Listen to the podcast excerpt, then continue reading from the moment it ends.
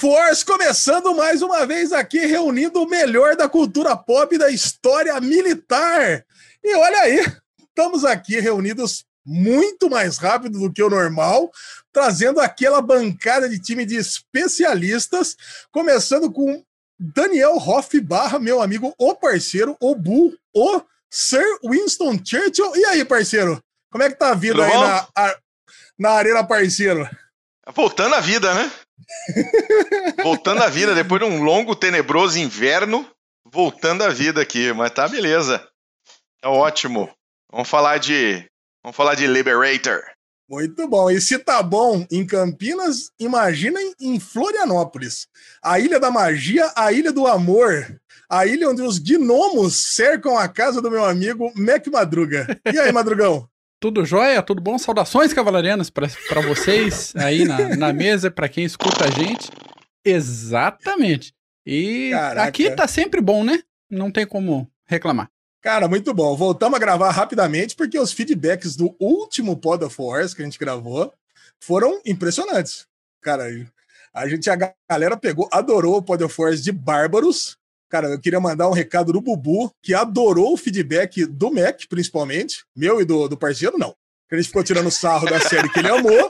Agora o Mac trouxe informações muito relevantes de Bárbaros, engrandeceu a série. A galera fica tirando sarro da série, mas o Mac não. Mac falou que a série é pautada em fatos históricos, então quem não ouviu, corre lá para ouvir o último Pod of Wars. E o Bubu ficou muito satisfeito com as informações e mandou um grande abraço para você. Bubu, para quem não sabe, do Derivado Cast, o podcast que eu faço lá junto com meus amigos Bruno Clemente e Michel Arouca, lá no canal do Série Maníacos. Cara, e estamos aqui de volta hoje para falar de mais uma série da Netflix, Deliberator, uma série inovadora que fala do assunto que meus amiguinhos aqui, Madruga e parceiro, mais conhecem na vida, que é a Segunda Guerra Mundial. Mas antes de embarcar nesse assunto, eu quero fazer uma pergunta para vocês. Desenho é coisa de criança? Também. Também, é. Boa, boa resposta.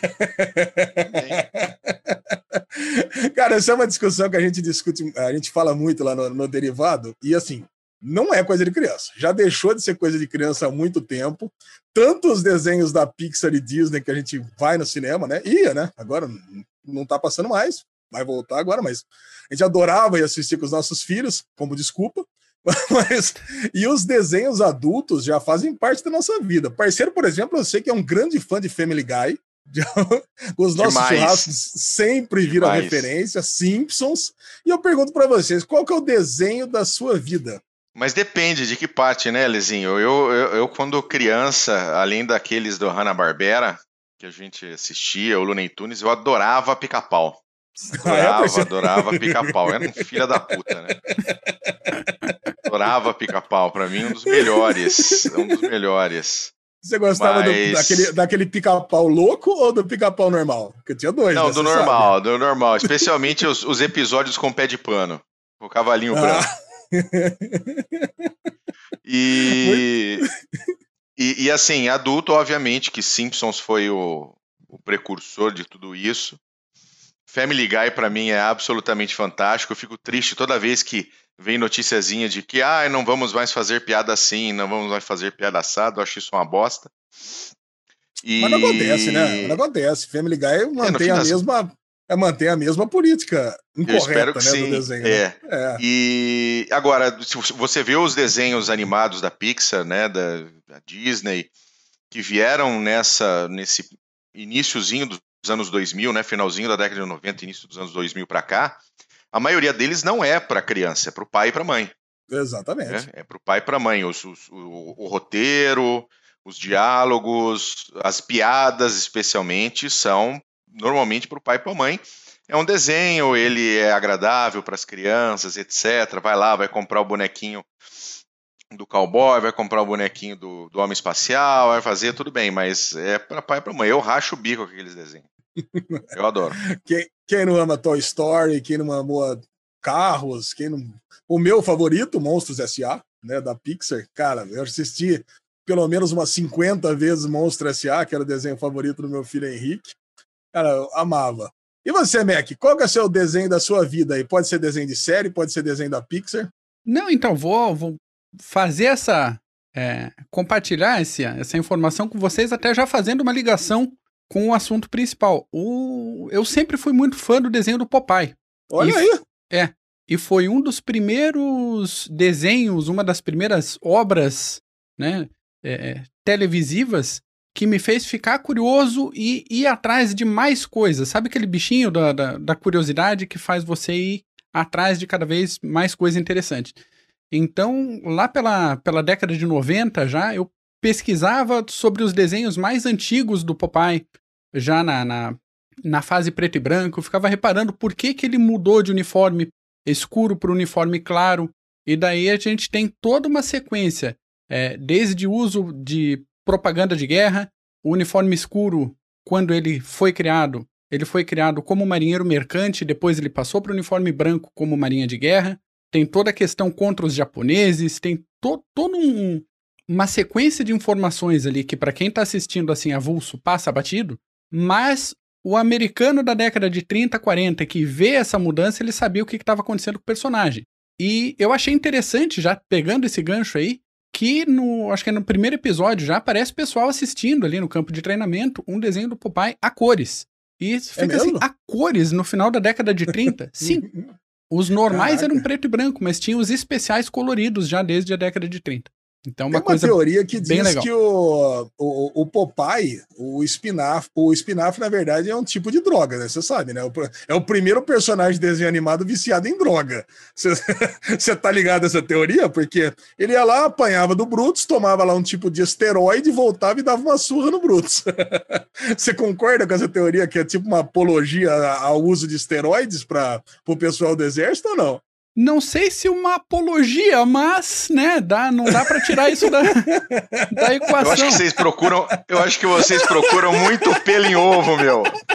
Cara, explica o Jeep. Vocês procuram muito pelo em ovo. O Jeep não é uma viagem do negócio? Explica aquele bicho pulando ali, não dá, cara? É não, lógico, o Jeep é uma é- outra história, mas é uma viagem não é do Popeye, é uma viagem do, do criador. Tá aí, tá aí muito espinafre. Não, é uma viagem do Popeye. O espinafre, o... o espinafre era para é, o espinafre era para as crianças comerem mais verduras, etc, mas é, vai ficar forte. Você nunca, quando criança, eu me lembro de, de ser criança e, e, e tá almoçando e fingir que tinha a força do Popeye. É, é. ah, é. então é isso. Aliás, parceiro... fica aqui esse papinho de, de comida para criança, o papo aí, apontar aqui pro, pro Bull, o papo inglês de cenoura faz bem pra vista, né? Sim, foi... cenoura faz bem pra vista. Olha que aí, é a lorota da Segunda Guerra Mundial, Ué, clássica. Foi, foi... Ah, mas diz que é, formiga também faz, né? Tinha aquele tamanduá de óculos no desenho, ninguém saia comendo formiga. Não é? Não, formiga faz bem, pra, faz, faz bem pra vista porque você não conhece nenhuma formiga de óculos. Essa que é a piada. É, nem o tamanduá. ah, muito bem. O desenho da minha vida até agora é Rick and Morty. Eu sou fanático por Rick and Morty. Para mim é um, é um episódio melhor do que o outro. Eu espero as temporadas. Na verdade, eu nem espero elas entrarem na Netflix, né? A gente já vai, já vai assistindo conforme conforme aparece por aí nas lojinhas, cara, e eu acho que não tem nada mais criativo que surgiu nunca na história da, das animações. E, voltando àquela pergunta inicial, não é um desenho para crianças de forma alguma. Não, não. Eu adoro Rick Morty é, e não é, não. Agora, desenho de exército. Vocês. Agora vamos entrar no assunto Deliberator né? O deliberador, né, parceiro? É isso, né? Tradução livre. Hã? o Libertador, né? Trata é, da história libertador. do centésimo quinquagésimo sétimo é, batalhão da Regimento. infantaria americana que fez um que percorreu 500 dias de combate da Itália até a Alemanha passando pela França é isso ficou conhecida como a, o batalhão E né, baseado em fatos. E eu vou falar para você, assistindo essa minissérie Deliberator, eu já tenho a missão do Pod of Wars da minha vida. E eu gostaria que todos os ouvintes do Pod of Wars compartilhassem dessa minha missão. Que eu assisto essa série, eu assisto qualquer série militar de agora em diante, e eu já quero eu já faço uma listinha de questionamentos que eu gostaria que vocês me respondessem se foi verdade ou não. Então, eu acho que essa é a missão oficial do Pod of Wars daqui para frente. Gostaria que todo mundo que estivesse assistindo uma série militar, um filme militar, ou lendo um quadrinho, ou jogando um jogo, pensasse: puta, adoraria que tivesse um Pod of Wars desse conteúdo, só para que os nossos amiguinhos ali, parceiro e Mac, tirassem minha dúvida se aquilo ali é verdade ou se é uma pataquada. Vocês concordam comigo? Opa, estamos dentro. Justo. Legal, então, começando. Isso tudo existiu ou tudo isso aí é uma mentira? Não, cara, muita, muito daquilo obviamente existiu. Ela é baseada em fatos, como você mesmo uh, colocou. Você tem, obviamente, a licença poética e até o roteiro para você poder encaixar as histórias, mas o, o caminhar da 157 foi basicamente aquele mesmo a caminhada, eles chegam na Itália, é, mais ou menos aquela, aquela rota que eles seguiram é essa, né? Exatamente. Assim, antes, de, antes de entrar no conteúdo em si, eu acho que é legal a gente falar a técnica com que foi desenvolvida essa série, uhum. né? Que é uma Boa. técnica inédita, esse é o primeiro conteúdo no mundo que usou a, é, a, é, a técnica de filmagem da Trioscope, o, o Mac, que é muito mais estudioso do que eu, ele deve, ter, ele deve ter muito mais detalhes, mas tem gente que achou que foi utilizada a técnica da rotoscopia, que puta, tem, a, tem até aquele filme do Keanu Reeves, né, que, o, que usou a mesma técnica, aquela série da, da, do Better Call Saul lá, do, do, do Saul Goodman, na Undone, da Amazon Prime Video, mas essa não, é uma técnica chamada Trioscope, criada e essa, essa é a primeira experiência, que nada mais é do que filmar os atores e colocar numa textura que lembra muito quadrinhos ali, né? Então fica um negócio muito mais natural. Você nem sabe se exatamente como é que foi feito. O Bubu e o Chechel, eles, eles, eles, eles mesmo que descreveram que é uma. É, lá no Derivado Cast, eles descreveram que é uma coisa, é, é uma, é uma solução muito interessante, porque é muito caro fazer uma produção de, de guerra. Né? Eu mesmo fico pensando Sim. assim, seria ótimo se conseguissem fazer uma série baseada no meu, um dos meus quadrinhos favoritos, que é Conflito no Vietnã, Denan. Cara, só que eu fico imaginando que seria uma fortuna, que tem muitos números e puta. Agora, essa seria uma solução interessante, conseguir usar essa tecnologia de trioscope, que é o quê? Puta, filma o cara no palco e coloca toda a parte de cenário desenhada. Então é isso aí. Fico, é, você fica meio frustrado de imaginar que o cara tá em cima de uma cadeira, levantando ali um, sei lá, uma vassoura em vez de, um, de uma metralhadora. Não, cara, eu acho, eu acho que não, porque se você, se você conhece um pouquinho de como, como filmes são feitos, especialmente hoje em dia, uh, é basicamente o que acontece hoje. O cara não, normalmente ele tá dentro de um estúdio, num fundo verde, com uma roupa cheia de, de detalhes para os efeitos. Então, é já, ele já é algo assim. Eu, particularmente, demorei um pouquinho para me, me acostumar com aquela, com aquela forma de desenho. Inclusive, a minha esposa ela teve até uma, uma impressão de que de desenho ele ia aos poucos se, se transformando em filme, em realidade, ao longo, ao longo dos quatro episódios. Ela até comentou, eu falei, eu acho que é só uma. Eu não sei se de repente houve alguma mudança de, de, numa melhoria de qualidade ou de contraste ou do que foi com relação aos episódios, mas você vê realmente uma, uma diferença do primeiro para o último episódio uh, nos traços tá, dos, dos, uh, dos atores. Mas eu demorei um pouquinho para acostumar, assim, não foi algo falar para você que eu gostei super. Mas se isso ajuda a ter mais produções, independente do, do até mesmo independente do assunto, é super válido. Eu acho que esse lance de estar tá mudando, né, de estar tá ficando um traço mais fino, é justamente porque é uma tecnologia experimental, né? Então, sei lá, Sim. o primeiro episódio, puta, foi a primeira, a primeira imersão nessa tecnologia. No último, o pessoal já estava um pouco mais calibrado. Você tem mais, você tem mais detalhes dessa tecnologia aí, Mac? Eu não trouxe muito detalhe para não ficar chato pro ouvinte, mas de fato dá para perceber muita mudança de tanto do, do, do traço quanto de textura. Então, alguns momentos Sim. a tela fica tão artística, tão com cara de aquarela, que se quem estiver assistindo não prestar cuidado, abstrai um pouco da história e começa a prestar demais atenção no cenário, no negócio. Daí, peraí, começaram a falar de volta, volta que tem. Voei. Comum, comum. Pelo, duas, três vezes por episódio, é normal a pessoa dar uma, uma voada dessa. Mas ah, achei legal. interessante até nesse, nesse nível de detalhe, reflexo do capacete, reflexo de algumas superfícies ou a, a mudança de textura, dependendo da cena, se determinado veículo está mais limpo ou mais sujo. Então vai nesse nível de detalhe a, a atenção da produção. Ah, muito bom, cara. E assim, e do elenco, quem tem de mais famoso ali é o Bradley James, um famosinho aí, fez alguns filmes teen, fez uma das séries favoritas da minha vida, que é a Zombie, né? Adorei, ele fazia lá um zumbizinho, par romântico da minha querida, da minha querida Liz, da minha querida Liv, e fez uma série chamada Merlin também, fez as quatro temporadas, ele era o Merlin, uma série teen, a Lili adora. Cara, assim, e eu não reconhecia ele, por exemplo, nos primeiros, nos primeiros episódios. E depois passei a, a reconhecer nos últimos. Então, acho que o parceiro tem toda a razão quando fala que o traço vai ficando realmente mais, mais, mais fino. E isso, isso, até ajuda a disfarçar um pouco a falta de naturalidade de interpretação de alguns atores. a técnica. É você vê que tem uns ali que são bem ruinzinhos, assim, mas você releva, assim. É quase. Tô assistindo um quadrinho mesmo, então. É, bola pra frente. Nivela, nivela por baixo, né? Eu imagino que assim, que, quer queira, quer não, perde as expressões, né? Você, você vê que todos eles, assim, como é, como é uma animação ali, tem menos expressões na guerra e tudo é, mais. É aquela coisa, será que um Alpatino ia se, se prestar aí ao papel de, de filmar dentro desse, dessa técnica, por exemplo? É. Né? Bom, mas vamos lá. Bem, Chegou. Eu, eu acabei, de, acabei de jogar um. um convite. Acho que não, né? Talvez Bom, ele me, me, me mostre errado. Chegou Felix Sparks na Itália. E aí a primeira pergunta que eu tenho para vocês é o seguinte: aquele momento que ele chega na Itália em 1944, a Itália já tá meio já tá perdendo a guerra lá, Mussolini já caiu? Vai lá, Mac.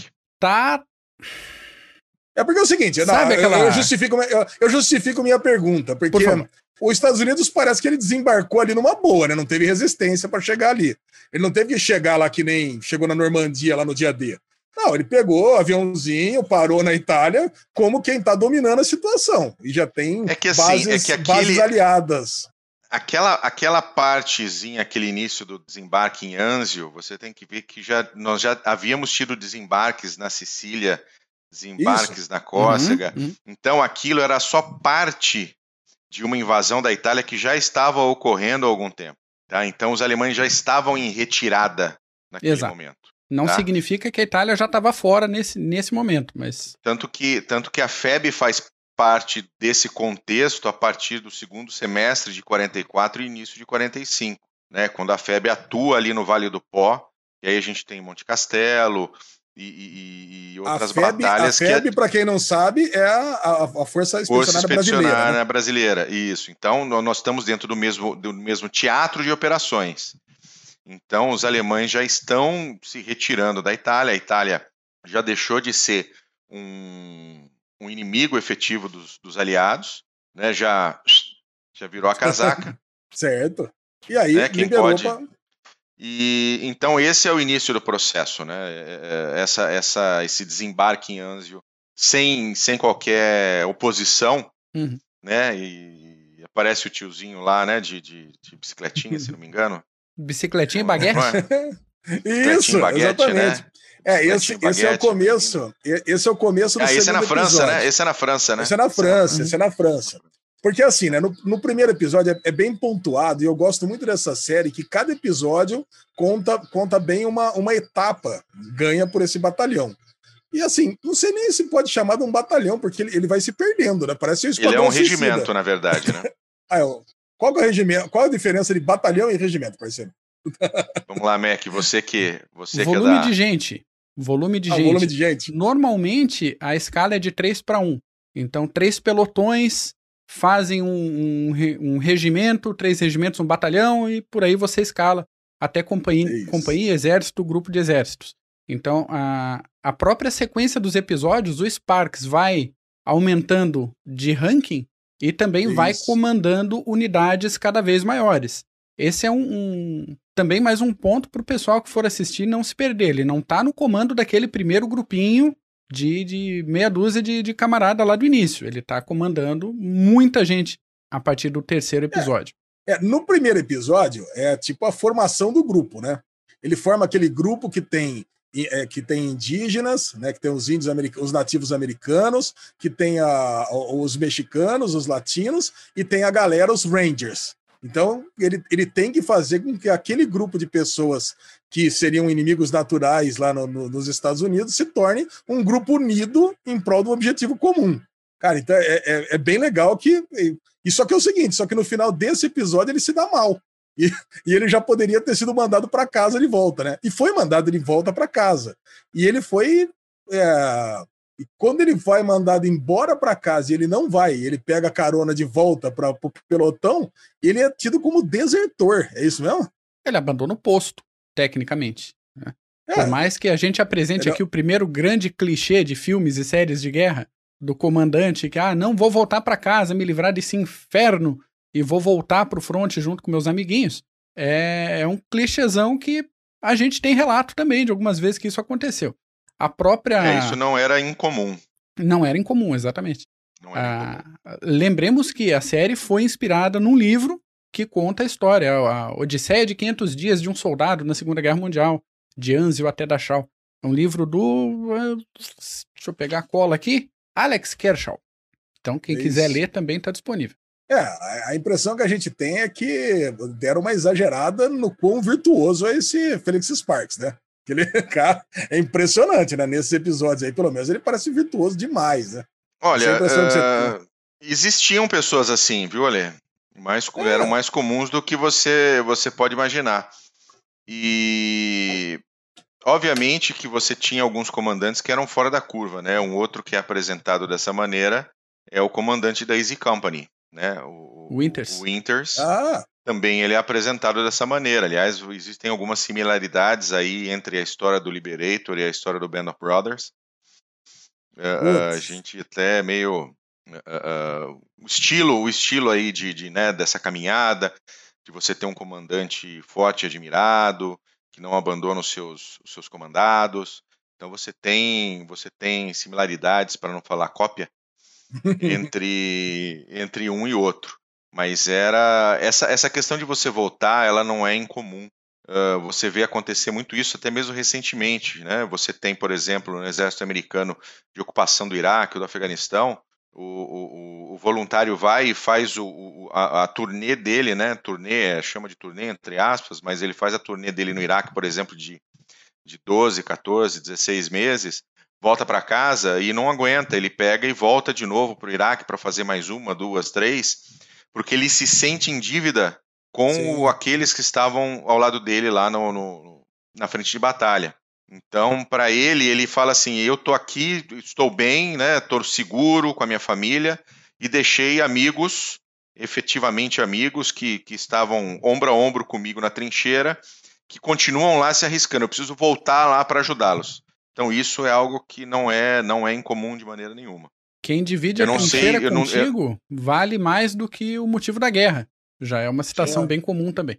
Cara, isso, isso não, isso foi muito legal, cara. É muito bom saber que existiam pessoas assim, né? E é muito bom outro ponto da série que ela mostra também um lado, um lado dos alemães que em, em, muitas obras não mostra, né? Porque parece que assim é um coletivo do terror, né? Os nazistas são todos iguais e são todos péssimos. Na, isso, na isso série é não. Verdade. Na série não, cara. Eles são humanos lutando por um comandante que tinha ideias péssimas. Né? Mas ali, é, inclusive no segundo episódio, quando tá ali no cerco de Anzio, né? Segundo episódio, que é o cerco de Anjos ali, que eles iam se fuder ali, né? Ali eles, tá, eles já iam levar uma, uma cacetada, mas em determinado momento ali da, que eles estão perdendo, o, o próprio general alemão ali, ele, ele pede uma pausa, uma trégua, para remoção dos soldados que estão feridos. Sabe, tipo assim, uma, uma cena de compaixão que vem do lado alemão, né? E, e fala o seguinte: ó, Vamos dar uma pausa aqui. Eu lembro que até no, no Derivado Cast, o, o, o, Bubu ele comentou assim: ó, quando você estiver gravando lá o Pod of Force, pergunta se isso aí existia mesmo ou se é uma, uma, uma pataquada histórica, né? Agora, então, Não, pergunto pra vocês: existia, existia isso aí? Parar a guerra? Ó, para, vamos dar a mãozinha é que, assim, aqui no meio. E... É que você tem que entender, não é parar a guerra, entendeu? Os combates, especialmente entre unidades menores, não eram combates que duravam o dia inteiro. Tá? Os, com, os combates aconteciam em horas, né, em minutos, em horas. Então, ao, ao, fim desse, desse momento, normalmente você tinha alguém avançando e alguém defendendo. Então, quando o ímpeto do avanço terminava e aquele combate cessava, você tinha gente ferida no campo de batalha. É então, dependendo da situação, você tinha essa trégua para poder recolher os seus feridos também e para que o outro lado recolhesse os seus feridos também. Não que isso acontecesse sempre, nem que isso fosse a regra, que isso fosse o comum, mas sim acontecia. Né?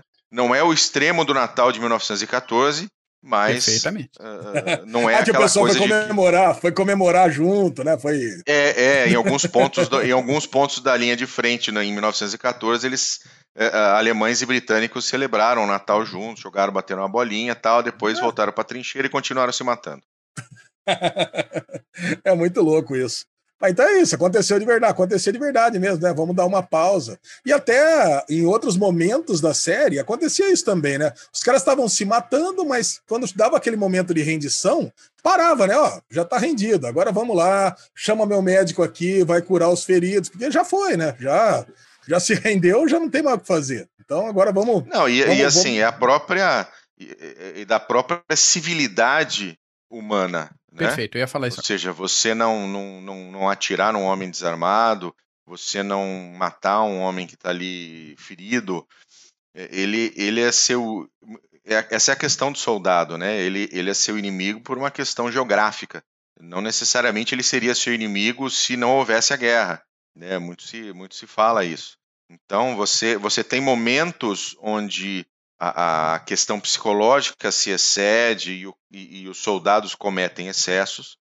Você tem situações com os alemães e os japoneses, especialmente, onde você tem uma política de Estado onde ela é direcionada para você eliminar grupos de pessoas. Né? Os alemães tinham isso, os nazistas tinham isso, e os japoneses tinham isso com chineses, com coreanos. Mas se você não tem essa política de Estado, você é um soldado e você sabe que o cara que está do outro lado é um soldado sofrendo as mesmas agruras, sofrendo os mesmos problemas e que está com a mesma situação que você. Ele precisa cumprir com a sua determinação. Então, quando cessa, existe naturalmente aquela coisa de que eu, eu entendo que você está tentando me matar porque é o seu trabalho e vice-versa, entendeu? Tá. E, e, você vê, e, e, às vezes os excessos aconteciam, e assim, aquela a, a cena pulando, jogando um pouquinho para frente, né? Quando, quando, eles, quando eles vão e, e fuzilam os soldados que estavam em Dachau, uh, uh, não me lembro se era da, Dachau mesmo. Que Dachau, Dachau. Era. Dachau. Uh, ali é um momento de extremo de um ser humano querendo simplesmente uh, acabar com aqueles que, que provocaram aquele é, é, é aquele sofrimento aquela atrocidade, humano. É, aquela, aquela atrocidade. Ele falou: né? esses caras não podem ficar vivos, vão matar todo mundo, é bando de filha da puta, quero que se foda. Entendeu? É aquele é. esse momento.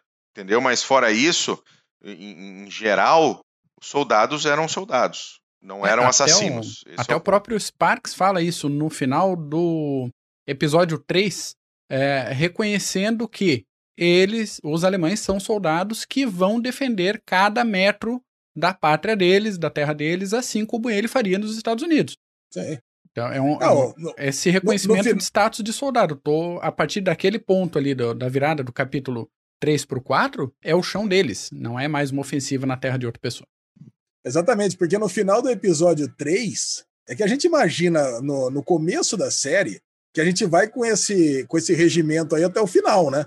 com essa galera que se une. E você vai vendo que não, a galera vai morrendo tudo, né, cara? Vai, vai morrendo tudo. A morte daquele cara na ponte lá é, é, muito cruel, porque era um personagem que a gente gostava muito. Quando ele se explode na ponte lá para que o resto da galera fuja, você fala, pô, meu, mas justo esse vai morrer, né? O gordinho vai morrer na ponte. Pô, que a gente gostava tanto. eu achei que a ponte contas, ia ceder. É, eu também. Ser. O gordinho tava na ponte, eu achei que a ponte ia ceder, o gordinho ia cair na água, ia se salvar. Caralho, cara. Mas no final das contas, quem sobra vivo mesmo, no, já no começo do, do, do, quarto episódio, que para mim foi o melhor disparado da série, é o Gomes, né? O, o, Gomes que vem do México, que tem, que tem ascendentes mexicanos, e o, o Pé Frio, que é o, que é o índio, e, e o Sparks. Da, da, da, galera original só sobrou os três, né? Dos Vingadores Sim. originais ali, sobrou. Do Esquadrão Suicida original, sobrou só os três. O resto morreu tudo, cara. Então só tem uma galera nova. E dessa galera nova tem esse General Walsh aí, né? Que é o, que é o cara mais, mais complicado, que é o mais esquentadinho que é o que é o, o merdalhão da semana aí, que é o, o cara que faz a que é o cara que faz a merda. Mas cara, se você for pensar bem, dá para entender. Porque, porque nunca a, a galera ali não sabia que existia campo de concentração. A gente, a gente sabe disso desde que a gente é criança. A gente estuda campos de concentração. Então, quando o pessoal chega ali e primeiro é, vê os trens e abre e vê aquele, um, aquele monte de corpos empilhados ali, aquela cena de horror, né? Parece uma cena de, de filme de horror. E depois pula, encontra ali os judeus lá com, com, os, com os pijamas ali listrados.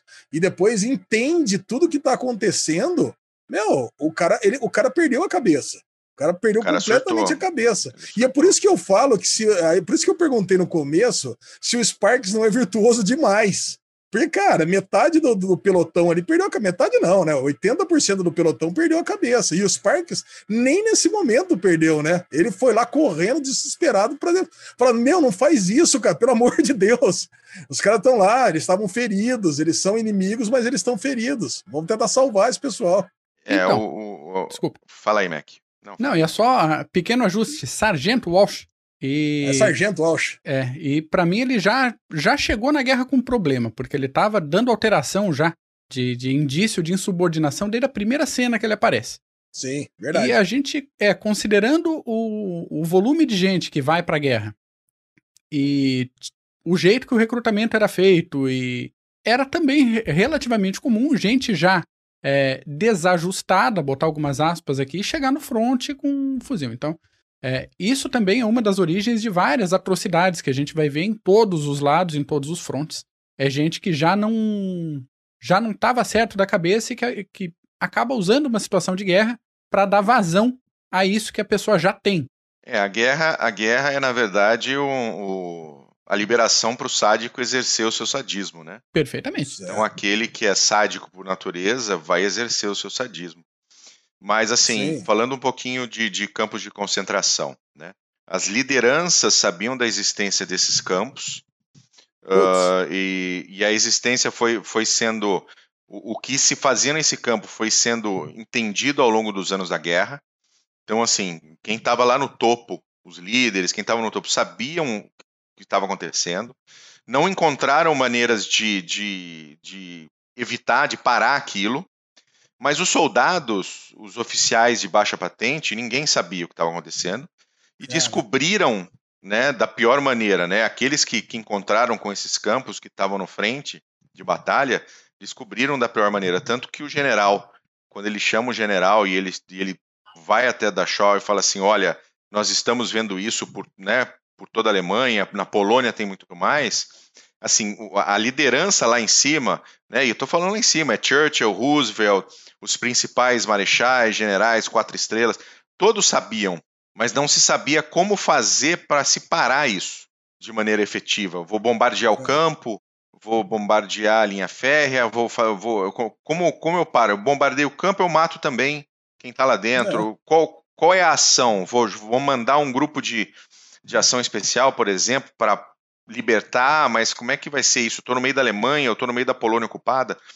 Então, se sabia sim o que estava acontecendo, sabia que existiam os campos de concentração, depois soube-se que eram campos de extermínio também, mas não havia nenhuma ação efetiva que pudesse ser feita para parar aquilo. A ação efetiva era o quê? A invasão e a derrota da Alemanha incondicionalmente, que foi o que aconteceu. Pois é, e já deixa um convite aí para os nossos ouvintes darem uma olhada, uma pesquisada na diferenciação de o que, que era um campo de concentração, um campo de trabalho forçado e um campo de extermínio. São coisas três diferentes. coisas diferentes que normalmente a gente bota no mesmo pacote é, de informação uhum. de é, campo de concentração. E eram coisas é, diferentes com objetivos diferentes. Caraca. Agora, tem uma coisa que eu não entendo o que aconteceu nessa cena, e vocês vão ter que me explicar. O, o, o que aconteceu? O, o, o sargento Walsh é, mandou que os homens dele executassem o, os soldados feridos. Que é uma outra cena absurda completa, né? Porque também não sabe o que, que esses soldados fizeram, se eles estavam lá, se eles estavam contrariados, se eles, se eles efetivamente é, fizeram alguma coisa contra os judeus ou não. Cara, uma vez que eles se renderam, é o que vocês falaram, uma vez que eles já estão rendidos, eles têm que ser julgados, não tem que ser assassinados ali. Eu quero entender uma coisa: quem tirou aquelas fotos que foram parar na mesa do general. Tinha algum blogueirinho ali que acompanha junto? Um paparazzi que vai junto com a, com a galera? Então, era comum ter fotógrafo. Ter fotógrafo era militar ter junto. Fotógrafo. Era comum ter fotógrafo. É comum, o trabalho, o trabalho de jornalista de guerra é comum e, e, e tem os jornalistas de linha de frente, efetivamente. Sim. Tem um jornalista Caraca. brasileiro, qual que era o nome dele, Mac, que perdeu a perna no Vietnã? Putz, não lembro. Que, inclusive, agora. depois fazia muitas reportagens no Globo Rural. Eu não me lembro o nome dele agora de, de cabeça. Uhum. Mas tem um jornalista brasileiro que era correspondente de guerra e perdeu uma das pernas uh, cobrindo o Vietnã. É mesmo? Então, é. Não, mas vai, é muito, mas vai é... no meio da, vai no meio do, da batalha? Que eu pensei que fica. Eu, eu, sei que tem jornalistas de guerra porque eu já li quadrinhos, mais de um. Você tem jornalistas de guerra? Você tem jornalistas de guerra que desembarcaram no dia D. Nossa, junto com o barquinho Tem um fotógrafo, ali? tem um fotógrafo famosíssimo que é o Frank Capra. Robert. Desembarcou e, e, e foto, Capa, obrigado. Ele fotografou, ele desembarcou e fotografou todo o desembarque no dia D em Omaha.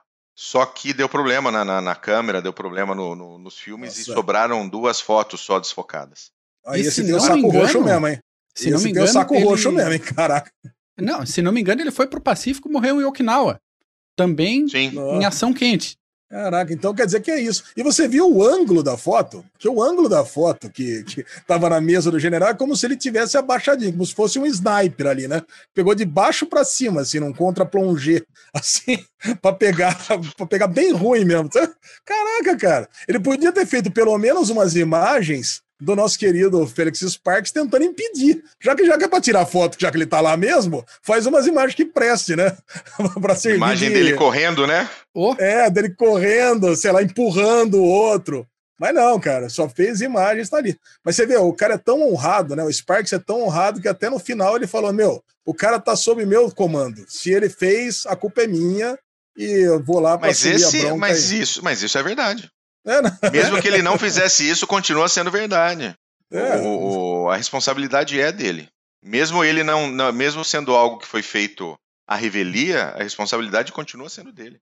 Não tem o que fazer. Cara, muito, muito bom, cara. E para terminar o papo aqui, cara, tem mais uma, um pedacinho que a gente não repercutiu, que é antes de ir para o campo de concentração, eles estavam liberando uma cidade na Alemanha de Auschen, Auschwitz, Auschen. Aschaffenburg. A Schaffenburg. Eu sabia que o Mac ia, ia saber falar. Cara, esse pedaço também foi muito bom da, da série, né? Que mostra lá um, um soldado alemão. Eu acho que ali o, o, exército alemão já percebeu que a casa ia cair, né? E estava chamando todo mundo para o fronte de combate. E o oficial alemão, mesmo tendo a dispensa militar, ele foi lá e foi enforcado na frente de casa como traidor. Cara, eu, eu achei só esse pedacinho aí de, de 20 minutos aí, puta, eu daria um belo de um curta, sabe? Daria um belo de um curta de guerra. Eu achei sensacional sim, esse pedaço. Mas a, a, Alemanha, à medida que ela foi perdendo soldados, né, ela, à medida que ela foi perdendo a sua força de combate, ela foi convocando o que ela poderia, o que ela tinha à disposição. Então começou a convocar os, quem era mais jovem e quem era mais velho. Tanto que, a hora que ela está fazendo a defesa desesperada da Alemanha, você tem muitas crianças e muitos velhos. Né? Muitas crianças e muitos velhos.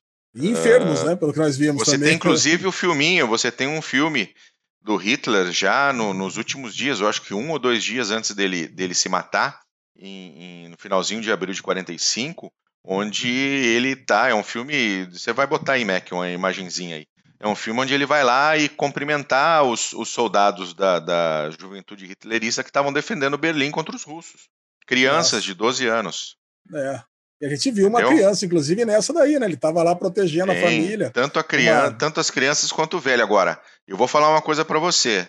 Uh, eu meio que não tirei a, a razão do, do comandante alemão nessa.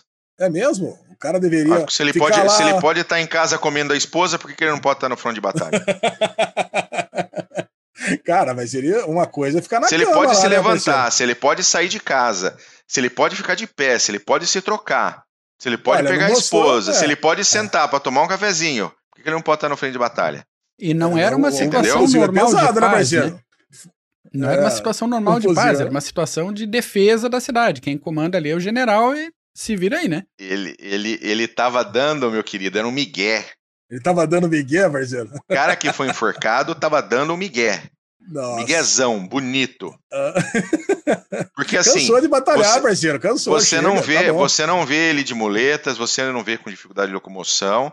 Então, assim, ele tava, ele deu migué, não vou mais, não quero saber, vou ficar aqui quieto, tô com a minha esposa e que se foda. O cara bateu na porta dele e falou: Cara, você não vem, eu, vou enforcar. Eu vou falar. Porque ele tinha que fazer esse cara de exemplo. É? É. Ele tinha eu que fazer esse cara de, de exemplo. Eu gostei de ver o alemão se ferrar, sentadinho lá na frente do Jeep, com o megafone Sim, não, essa lá. hora foi eu ótima, gostei. essa hora eu foi gostei. ótima. Quis dar showzinho na rendição ainda? Achei Para. Cara, e no final, é, cara, no, e, no, e no final, no epílogo, eu vou falar uma coisa para vocês. Eu achei que o, o Sparks, ele tava escrevendo pra, um, pra uma mulher que não existia, sabia? A série toda. Eu achei que era tipo assim, sabe? Era da cabeça dele? Mostrou, né?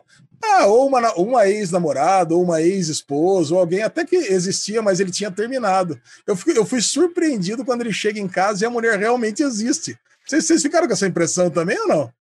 Não, cara, eu, eu, eu, ach, eu achei que ela fosse aparecer em algum momentinho lendo a carta, alguma coisa assim. Mas realmente ela aparece só, só no finalzinho. Nossa. Mas eu, eu achei que ela era real, sim, cara. Chegou em casa depois de cinco anos, chega lá e tinha mais três filhos, cara. Ele podia ter voltado para casa lá, três meses depois, né? Mas não, voltou para guerra. E não ah, só, cara, muito bom. Não só ela existia, como eles ficaram casados durante 65 anos. Tem mais isso ainda. Sim, cara, o recordatório da série é fantástico. Ele foi o que da justiça americana? Né? Ele foi, sei lá. É, se formou em direito, juiz, foi juiz. Juiz é, estadual, né? Trabalhou na Suprema é. Corte do estado dele lá, isso aí. Isso, isso. Nossa, cara, ele foi muito bom. Cara, para encerrar aqui, eu quero notinhas, cara. Quantos tanques de 0 a 5 você dá, parceiro, para Deliberator? Olha, cara, aqui eu gosto muito das historinhas, né? Eu achei, eu, eu comecei, eu comecei a assistir com uma certa, é, vamos ver o que, que é. E quando terminou, eu estava bastante, bastante satisfeito. Gostei bastante, até com vontade de rever Band of Brothers. Sim. Olha. E eu acho que eu vou dar quatro tanques para. Quatro tanques? E você, Mac? Quanto eu, vale? Eu também, quatro. Quatro pelas discussões que foram feitas, pela história, pelas coisas que foram ditas nas imagens, mas que não foi explicitado. Por exemplo, a formação de uma unidade de indígenas mexicanos, né, mexicano-americanos e pessoal Vamos é... lembrar que são todos, americ são todos americanos, né? Então, mais ou menos, né? São todos norte-americanos. É, mais ou menos. É, só que o comandante é um, é um, um Yankee, né? Um americano padrão. A, a gente tem toda a Segunda Guerra Mundial com aquele problema de tropas negras segregadas, por exemplo. Sim, os Estados Unidos segregaram todo mundo nas suas tropas. É, então tem essa situação, assim, beleza, era uma tropa de americanos feita com um monte de gente, mas o comando é, é, é separado tá junto, mas não tá tão junto assim. Achei legal isso ser trazido, não ser feito disso a, a bandeira da série. Sim, eu teria parado de assistir no, no final do primeiro episódio. Exatamente, exatamente. Mas mostrar a história desse pessoal eu acho interessante, tal como ver a história dos Tuskegee, por exemplo, que eu acho sim, muito válido sim. também. Então, e, pela técnica, pela situação toda, pela história, achei bem legal. Achei muito legal quando o pessoal tá no. E aí, sensibilidade da produção, né? É, lá em Dachau, quando estão entrando na casa do comandante, provavelmente do comandante do campo, o foco que se dá no trem de brinquedo. Eles acabaram de Eu ver o lá também. fora. É, é, é no detalhezinho também. que essa série ganha e que ela tem o um diferencial de outros filmes e séries de guerra. Então, quatro. Mostrar o, o extremo, né? O extremo é da, Cara, muito bom. Eu, eu vou ficar com vocês. Tem até um, tô até um detalhe só para, né, que o Mac trouxe essa questão da segregação. E eu comentei da FEB, dela estar tá no mesmo teatro de operações quando eles estavam na Itália. Inclusive a FEB era tida como exemplo nos jornais americanos, porque não havia segregação na Força Expedicionária Brasileira. Exato. Né? Não tinha isso. Independente do negro, mameluco, mulato, você não tinha, né? Você não tinha uma, um regimento segregado de negros brasileiros.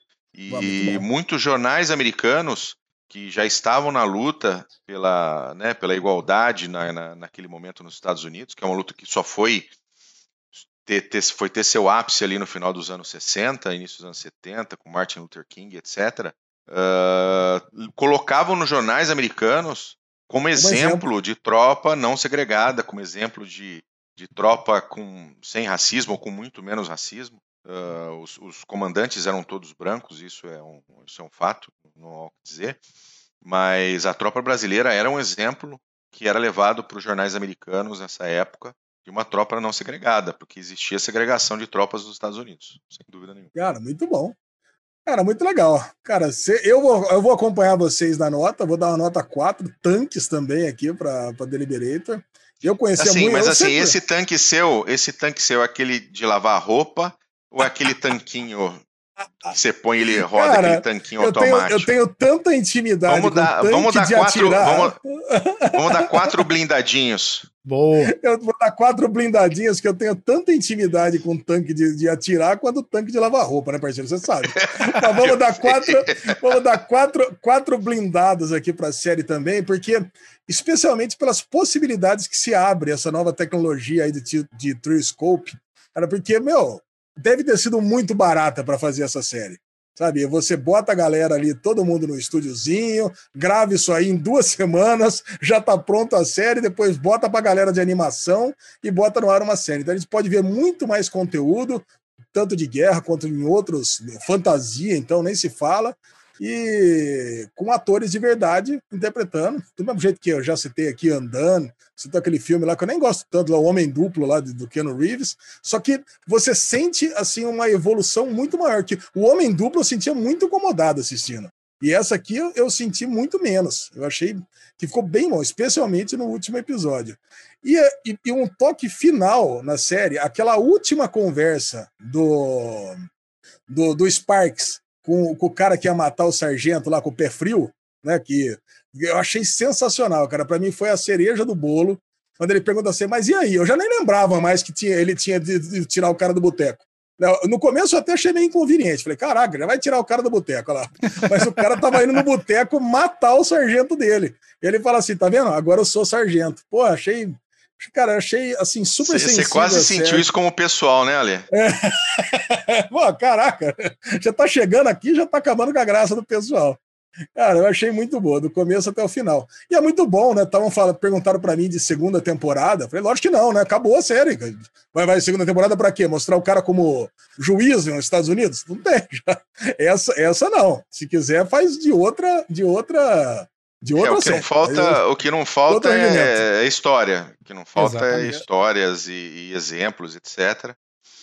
E... Muito bom. Então nós aprovamos. Pod of Force aprova Deliberator e recomenda para que todo mundo assista. Pode assistir, é muito bom. Posso deixar mais muito recomendações para o pessoal? Olha lá. Olá, Pode? Olá, Mac. Sempre tem. Olá, Mac. Para quem está mais interessado em cartas de guerra, não é necessariamente, não é necessariamente, não é sobre Segunda Guerra Mundial, mas Vozes Esquecidas da Primeira Guerra Mundial, baita livro. Olha aí. Tá. É, é, é tipo cartinha car... de amor lá da, pra, pra, pra Mary? Não só, mas também. Que Olha isso? Vocês dois têm um livro? Uhum. Outra obra interessante que eu tenho aqui na mão: Soldados, Relatos de Soldados Alemães da Segunda Guerra Mundial. Esses relatos foram, na maioria, obtidos por sondas, por escutas, é, sem que eles soubessem que a conversa deles estava sendo captada. Então tem relatos muito interessantes aqui nesse livro. Deixo a recomendação da biografia do Robert Capa, aquele fotógrafo que o Bull falou mais cedo. É Sangue e Champanhe, o nome, e foi escrito pelo autor do livro que foi base para essa série também.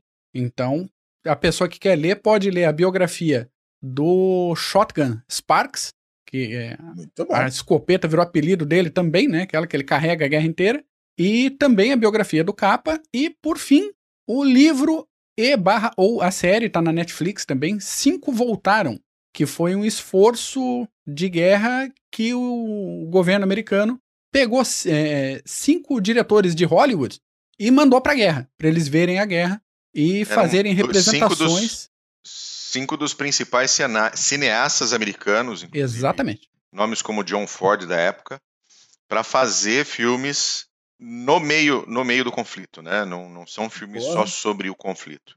Exatamente. Ah, e já assisti todos, inclusive, uh, mas precisa gostar, tá?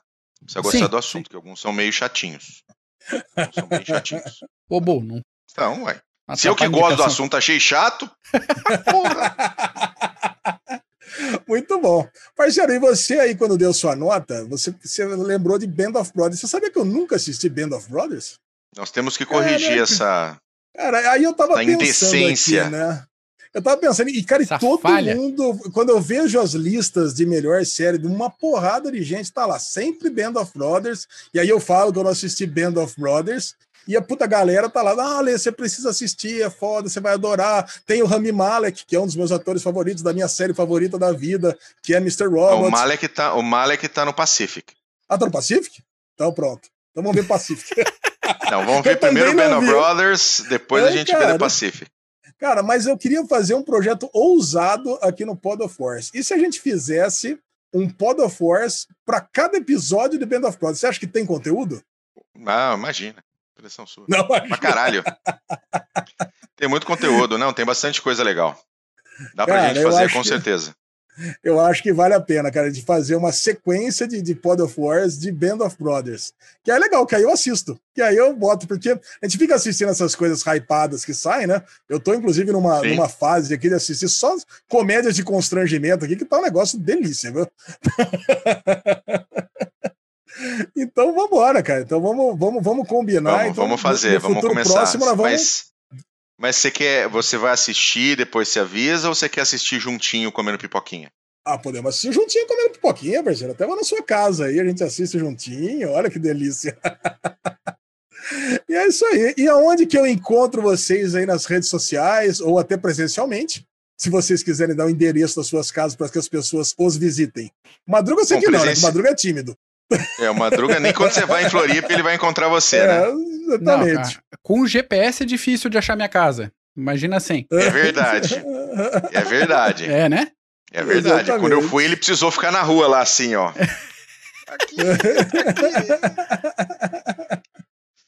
Vai, Madrugão, rede social. Rede social, arroba Clube dos Generais, qualquer lugar, lugar. Pode procurar a gente. Ô, louco! Bom, eu sou Ale Bonfá Cardoso no Twitter ou Derivado Cast. Em qualquer lugar, tô lá no YouTube, estamos lá fazendo vídeos semanais também. E aqui, pelo que eu vejo, eu vou fazer vídeos semanais também agora, que tem conteúdo que não acaba mais, né? Esse foi o não Pod falta. of Force.